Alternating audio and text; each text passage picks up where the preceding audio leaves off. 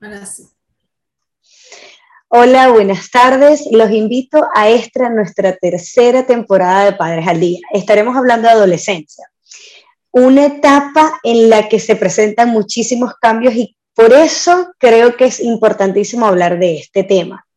Acá les acompaña María Virginia Torres, psicóloga clínica y family coach, y me despierto cada mañana con la intención y con la alegría de poder acompañar familias a lograr tener esa familia que tanto desean.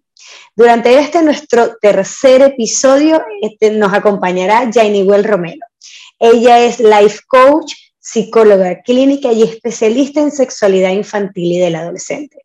Tiene muchísimos años de experiencia y saben, cuando hablo de este tema, ella va de la mano conmigo porque además de trabajar con toda la parte que tiene que ver con sexualidad, ella trabaja desde la, desde la humanidad, desde entender a esos chiquitos o a esas adolescentes que están pasando por esos procesos. Entonces, bienvenida Well, gracias por acompañarnos en este hermoso proyecto y me gustaría que empecemos hablando sobre esos cambios físicos y emocionales. ¿Cómo los podemos manejar en la adolescencia? Primero que todo, muchas gracias María Virginia, tú sabes que me encanta trabajar contigo y pues me encantan estas ventanitas para llevarles información a los papás que es bien importante siempre. Y bueno, vamos a hablar de los cambios físicos y emocionales que se dan en la adolescencia. Cuando hablamos de eh, los cambios físicos empezamos a ver que eh, eh, se da todo el desarrollo ¿ok? De, esa transición de niño a adulto, todos los cambios que ya sabemos como este, eh, en el desarrollo, como lo son este, el, el vello en, la, en toda la cara, los varones, este, la, la manzana de Adán, este, el crecimiento, ese estirón que, de, lo que, de lo que hablan mucho, eh, se da todo lo que es eh, en las niñas eh, el crecimiento de las mamas, el ensanche de las caderas, el, el vello púbico y pues todos esos cambios que vemos que son visibles durante el, el, periodo del desarrollo como tal. Viene la menstruación en las niñas, los niños eh, se desarrollan también y tienen sus primeras eyaculaciones, todos esos son cambios físicos que este, se adaptan a la adolescencia dentro de los cambios emocionales podemos ver todo lo que es eh, ese movimiento de autoestima, porque el niño tiene que reconocerse nuevamente. Esos cambios físicos son sumamente bruscos y entonces eh, eh, eh, ocurren en un periodo muy corto de tiempo y el niño tiene basada su autoestima en ese autoconcepto que tenía de esa otra personita que se veía en el espejo. Ahora parece como que ellos se acuestan a dormir y se, se levantan grandes. Eso ocurre tan rápido que para ellos es difícil procesar esto.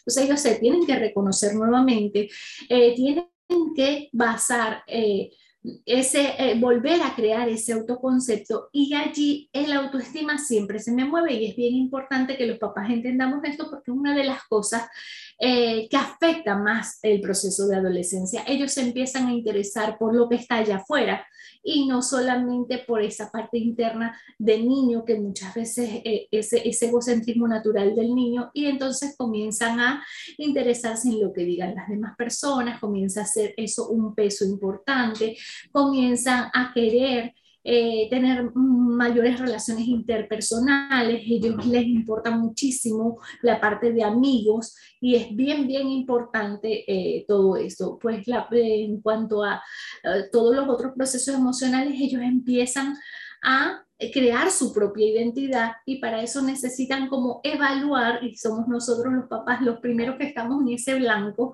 en ese, en ese target, eh, ver, evaluar con qué me voy a quedar de, mamá y papá y comenzar a integrar una nueva personalidad, una, eh, eh, todo lo, de todas esas características con las que me voy a quedar y con las que no, las que voy a desechar en algún momento. Entonces son es una etapa bastante fuerte porque no son ni niños ni adultos. Entonces es una transición un poco prolongada donde hay muchísimos cambios y se ve afectada evidentemente. Su mayor interés va más en lo social, porque aquí se desarrollan más las habilidades sociales y comienzan eh, las quejas de los papás que ya no están tan atentos a la escuela, a las calificaciones, porque su interés y su necesidad en el momento es desarrollar esa área social que, valga la redundancia, necesita este, ir avanzando. Claro.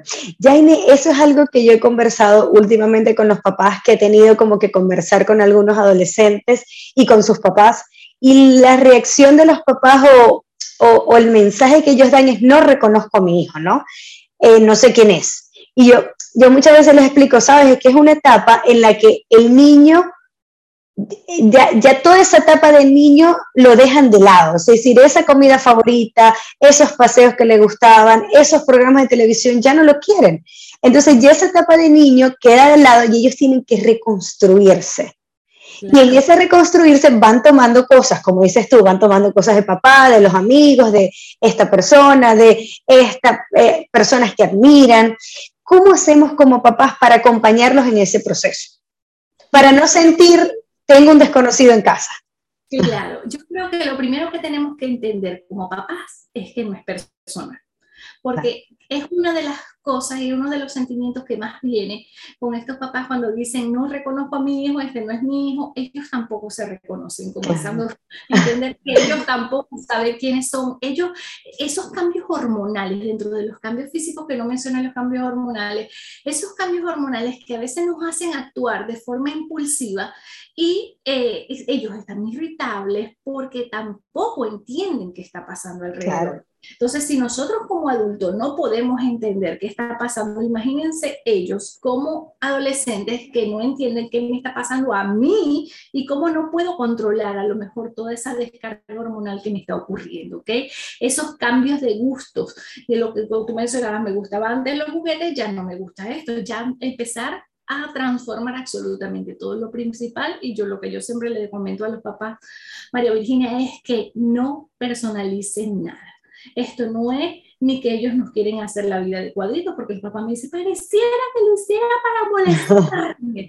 y, o si no, me llegan y me dicen, eh, claro, con los amigos están muertos de risa, pero cuando van a salir con nosotros, no lo quieren hacer. No, es lógico porque su interés no está en desarrollar esa parte familiar. Esa parte familiar la desarrollaron mientras ellos estaban pequeños. Ahora el interés es social y es una necesidad humana. El ser humano es un ser social y necesitamos desarrollar estas habilidades. Entonces, él va a estar más inclinado siempre eh, a, a estar con los amigos, a disfrutar esas cosas que estando con nosotros. Eh, que tengamos paciencia, que, que ellos vuelven, claro. distintos, formados, pero vuelven otra vez a la casa, porque ellos ya luego este, comienzan a entender muchísimas cosas, comienzan a comprender todo ese proceso que hemos hecho los papás y ese acompañamiento. Creo que lo importante es eh, tratar de mantener una comunicación abierta, tratar de no eh, controlar demasiado al adolescente, porque ese, ese adolescente necesita ir abriendo ese espacio, ganando independencia que se forma en esta, en, en esta edad, eh, ganando ese, esa autonomía que necesita porque está pasando a ser adulto. Y yo entiendo que como padres uno de los primeros temores que nosotros podemos tener es que está grande y se me está saliendo de control. Pero es un control ilusorio, porque digo yo siempre a los papás, es un control ilusorio absolutamente porque nunca tuvimos el control sobre ellos. Solo quedan mucho más eh, influenciables porque estábamos más pequeños. Ya allí han formado un poco más el carácter, ya entienden un poco más qué les gusta y qué no, y por supuesto no los hacen saber. Yo creo que una de las cosas y de las recomendaciones que le damos a los papás es que intenten conocer a sus hijos, que intenten eh, acompañarlos en esos cambios, a que ellos se aprendan a conocer y nosotros irlos conociendo en esta nueva etapa. Claro, claro, Yanni, la importancia de conectar con ellos desde la primera infancia, porque si intentamos conectar a la fuerza en la adolescencia, ella no va a decir, no, ya va. Si no lo hiciste antes, porque entonces ahora quieres estar eh, y, se sienten invadidos. Entonces uno tiene que ir como con guantes de seda. Bueno, mira, aquí estoy, cuando me necesites búscame, respetar la privacidad. O sea, es un proceso que para los papás no es fácil. pero es un, proceso, es un proceso en el que nos tenemos que ir educando para, para evitar que ellos tengan que salir a la calle por evitar alguna situación en la casa, sino que se sienten cómodos estando en casa, ¿no? Exactamente, y eso que tú dices es un proceso, entender que es transitorio. Ellos están transitando una etapa y que luego ellos van a consolidar esto y van a poder eh, interactuar de una mejor manera con nosotros. Y, y, de hecho, la interacción en la adolescencia depende mucho de eso que tú estabas diciendo, de esa construcción que nosotros tenemos desde el principio de la confianza, de los valores, de toda esa eh, relación con ellos, de esa comunicación, porque a veces nosotros tenemos que reflexionar un poquito como papás que es verdad, ellos llegan a hablarnos cosas que a lo mejor nosotros ni entendemos de los videojuegos, de las series que están viendo en la televisión, de esas comitidas que y uno, y uno les está viendo hablar, chi, chi, chi, y a lo mejor no estás entendiendo la mitad de lo que están diciendo porque te están hablando del personaje, te están hablando del juego, te están hablando de alguna situación.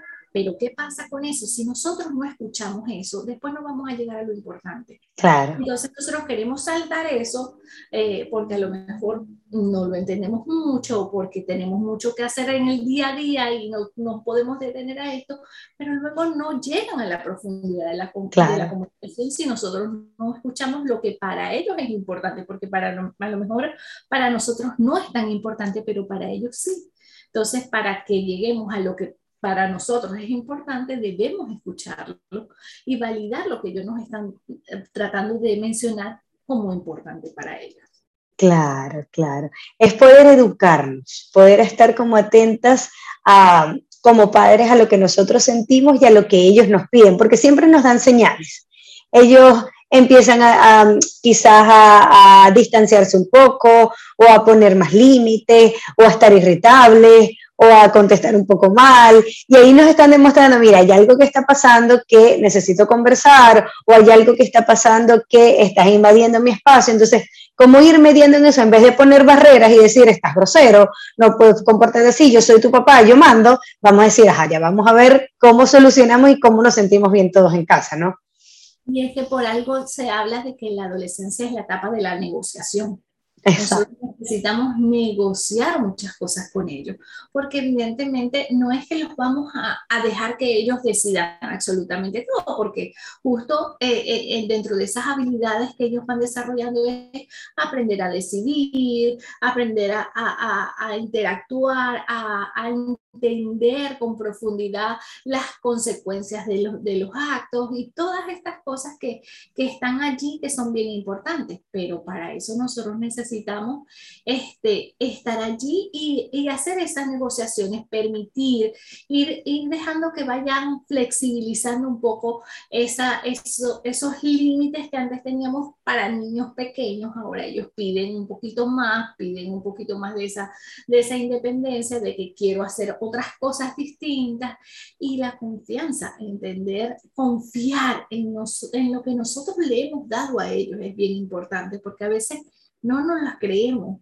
no, no nos damos cuenta que ellos ya entienden muchas cosas y cuando los escuchamos hablar, vemos que ellos sí tienen esa capacidad de discernir muchas cosas. Entonces, confiar en lo que nosotros le hemos dado como valores y aquí está en la etapa como de permitir evaluar eh, con ellos, cerca de ellos, eh, eso que nosotros hemos sembrado, ¿ok? Yo le digo al papá, cuando los niños están chiquiticos, nosotros tenemos que estar allí completamente con ellos, eh, enseñando normas, siendo estrictos en muchas cosas, allí constantemente. En la adolescencia nosotros podemos empezar a supervisar dejando que ellos o sea, comiencen a actuar y nosotros cerca supervisando y ya después cuando ellos son adultos quedamos nosotros como asesores solamente. ellos vengan a nosotros cuando necesiten algún consejo y todo, pero este, la adolescencia es la etapa de nosotros ver qué aprendieron de, claro. lo que nosotros le hemos enseñado y lo vamos a hacer evidentemente más flexible a medida que ellos van avanzando en esa adolescencia. Claro, hermosísima analogía, ya, O sea, vamos, vamos cambiando de roles como papás, ¿no? Y ellos van, para poder este, relacionarnos bien con ellos, porque de verdad, si estamos encima de ellos en todas las etapas, a ellos se asfixian y se van. Porque, ¿sabes? Necesito mi espacio. Es una, queja muy común de ellos. En los adolescentes se quejan mucho de que los papás no los dejan respirar. Y entiendo también, yo tengo un adolescente de 16, o sea, el, el, temor interno de padres porque nosotros queremos que no les suceda nada, ¿ok? Que eh, nos da miedo a lo que se van a enfrentar. Sabemos todas las cosas que hay en el mundo y todos los riesgos, pero si nosotros no les permitimos a ellos con pequeñas cosas aprender a ir desarrollando esas habilidades, después cuando cuando ellos lleguen a la adultez que no nos tengan cerca porque realmente se tienen que enfrentar a la vida, eh, eh, vamos a perder eh, ese control ilusorio otra vez que, que, mencionaba y ellos se van a tener que enfrentar a muchas cosas que no van a saber cómo solucionar porque no les permitimos hacer esos ensayos con situaciones pequeñas, vamos a llamarlas así, esos ensayos de cómo afrontar alguna cosa. Y después se la ve más difícil tener que enfrentar situaciones que les generan un impacto emocional grande. Entonces, claro. a, a relajarnos el espacio. Exactamente, es todo un trabajo, Yaini. Me quedo con esa analogía. Como papás tenemos que empezar muy atentos, luego nos quedamos como supervisores y luego asesores al final. Y que eso es, uno, uno lo escucha y, y, sabes, por lo menos en mi caso, que mi hija está chiquitica, lo escucho y me da miedo. Mm. Pero es genial, es genial porque ahorita estamos sembrando para que nuestros hijos puedan tener la vida de, de adolescente de, y de adultez que desean, sin tener a mamá o a papá ahí encima. Ellos van a poder desarrollar esas habilidades. Jaime, me encantó conversar contigo. No sé si te gustaría dar un pequeño resumen para cerrar este nuestro primer episodio. Bueno, eh, si resumimos las cosas, hablamos de que tenemos que estar atentos a esos cambios físicos, que tenemos que prepararlos para que ellos entiendan los que y por lo que van a atravesar, ¿ok? Eh, tenemos nosotros como padres que estar preparados para esos cambios físicos y emocionales de nuestros hijos y poderlos acompañar en ese proceso y trabajar nuestros miedos, creo yo, que es lo más importante, trabajar nuestros miedos para que les permitamos a ellos ir desarrollándose. Así es. Gracias, Yaile, por acompañarme y a todas aquellas personas que nos vieron. Eh, por favor, compártanlo. Creo que es información valiosísima eh, que nos hace generar esa apertura y, y, llenarnos de posibilidades que si necesitamos más asesoría, tenemos a quien, a quien buscar para que nos haga sentir cómodos como papás y que nuestros hijos puedan desarrollarse de forma tranquila. Gracias, Yaine. Nos vemos en una próxima oportunidad. Gracias. Muchísimas gracias. Hasta luego, Yaine.